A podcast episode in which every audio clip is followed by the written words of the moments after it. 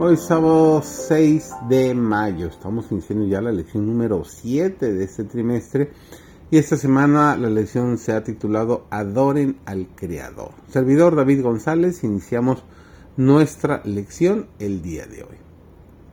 El deber de adorar a Dios estriba en la circunstancia de que Él es el Creador y que a Él es a quien todos los demás seres deben su existencia y que cada vez que la Biblia presenta el derecho de Jehová a nuestra reverencia y adoración, con preferencia a los dioses de los paganos, menciona las pruebas de su poder creador. El salmista en el Salmo 96, el capítulo versículo 5 nos dice: Todos los dioses de los pueblos son ídolos, mas Jehová hizo los cielos. ¿A quién pues me compararéis para que yo sea como él? dice el santo levantad hacia arriba vuestros ojos y ved. ¿Quién creó aquellos cuerpos celestes? Así dice Jehová, creador de los cielos. Él solo es Dios, el que formó la tierra y la hizo. Nos dice Isaías capítulo 40, versículo 25, Yo soy Jehová y no hay otro Dios. Dice el salmista, reconoced que Jehová, Él es Dios. Él nos hizo y no nosotros a nosotros mismos.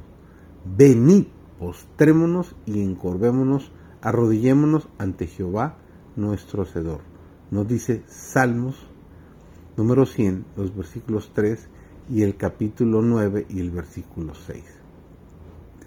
Pero cuando vino el cumplimiento del tiempo, Dios envió a su Hijo.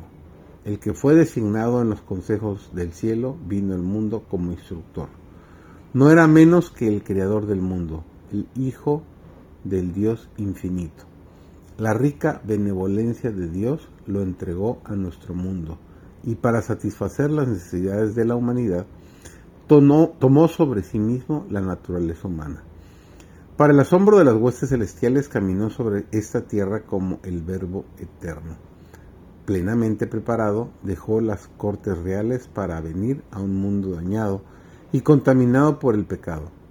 Misteriosamente se alió con la naturaleza humana.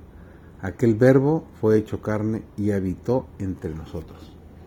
El exceso de la bondad, benevolencia y amor de Dios fue sorprendente para el mundo, de una gracia que podía ser realizada, pero no podía ser contada. Todos los seres creados viven por la voluntad y el poder de Dios son recipientes de la vida del Hijo de Dios.